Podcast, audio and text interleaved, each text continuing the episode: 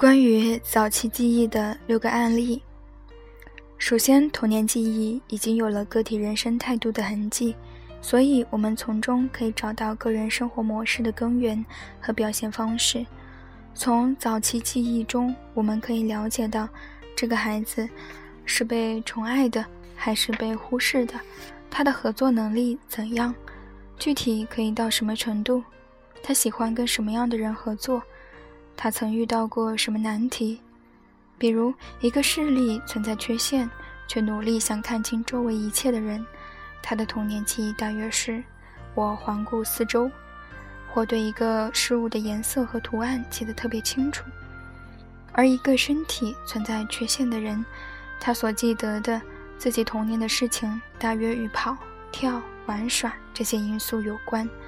此外，童年记忆可以反映一个人的兴趣点，我们通过兴趣点可以摸清他的大致生活目标和态度。所以，童年记忆对一个人的职业指导有着重要的价值。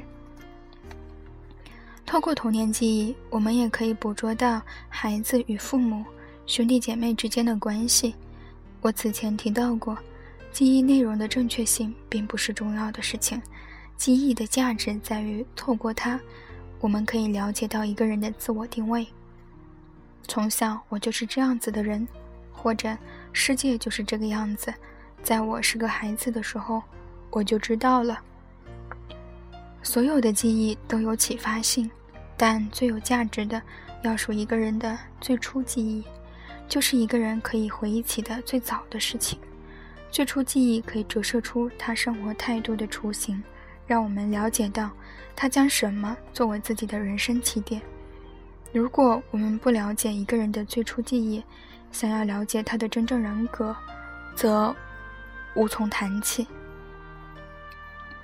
大部分人都愿意与他人分享自己的最初记忆，但也的确会有一些人针对最初记忆记忆闭口不谈，或者自己搞不清哪件事情是最初记忆。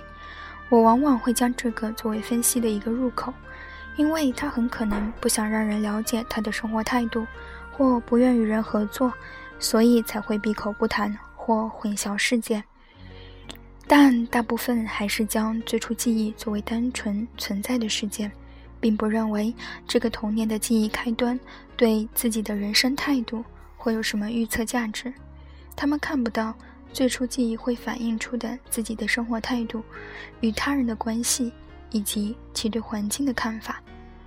最初记忆的浓缩和简要这俩特点也很有用，值得我们做大量的探讨。我们可以要求一些学生写下自己的最初记忆，如果我们可以正确的解读，就会发现自己掌握了多么珍贵的资料。接下来我会列举一些最初记忆的案例。对于这些个体，除了收集的这些最初记忆，对于其他方面我一无所知，甚至也不知道他们的年龄。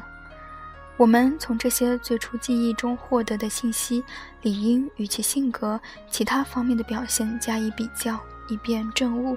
可我在这里只是想告诉大家，怎样来解读最初记忆中的意义。我们应该可以辨别哪些是真实的。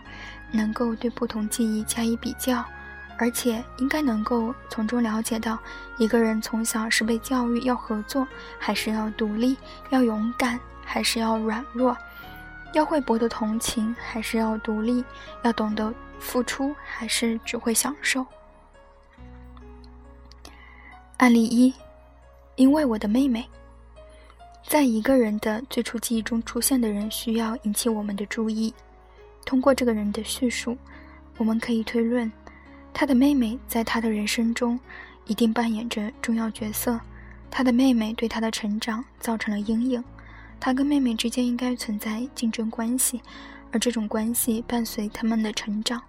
一个心存敌意的孩子对他人的兴趣会比正常孩子要低。不过，我们不能急于下结论，没准他跟妹妹关系十分融洽，也说不准。我和妹妹是家中最小的两个孩子，所以我得一直照顾她，直到她可以上学了，我才被送进学校。我们可以解读为妹妹影响了她的生活，因为她小，我需要等着他，照看他，他的存存在阻碍了我的成长。提到这儿，我们可以断定他们之间是敌对关系了。如果这是这段意义的真正意义，那么我们可以推测，这个孩子对生活的解读是：他人是对我生活妨的妨碍和限制，是对我最大的威胁。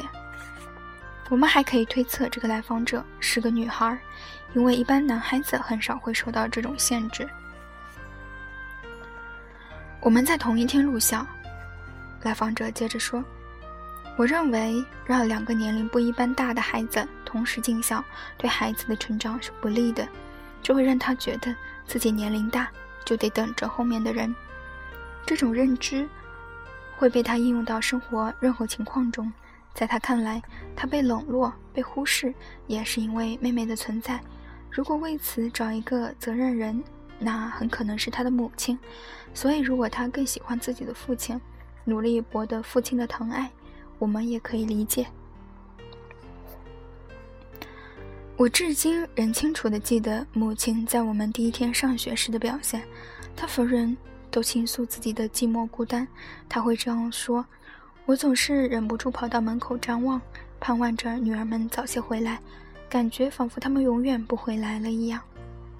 这是他第一次说到了自己的母亲，在他看来，母亲的这个行为很让人费解，而这就是他眼中的目前，仿佛他们永远不会回来了一样，可以很好的体现母亲对女儿的疼爱。很明显，女儿们也感受到了母亲的浓浓爱意。但我推理，这个女孩子肯定觉得自己没有妹妹受母亲宠爱，这其实也很正常，因为一般家庭中最小的孩子通常也是最受宠爱的一个。从这个女孩的整个回忆，我们可以推测，她与妹妹存在敌对关系，并觉得自己因为妹妹的存在受到了阻碍。在以后的生活中，她会逐渐形成害怕竞争。好嫉妒的性格，对于比自己年轻的人，他应该不愿接触。生活中也总是会存在这样子的人，不管自己处于哪个年龄阶段，都觉得自己已经不年轻了。一生中对其他人容易起妒忌之心，但又觉得自己很不优秀。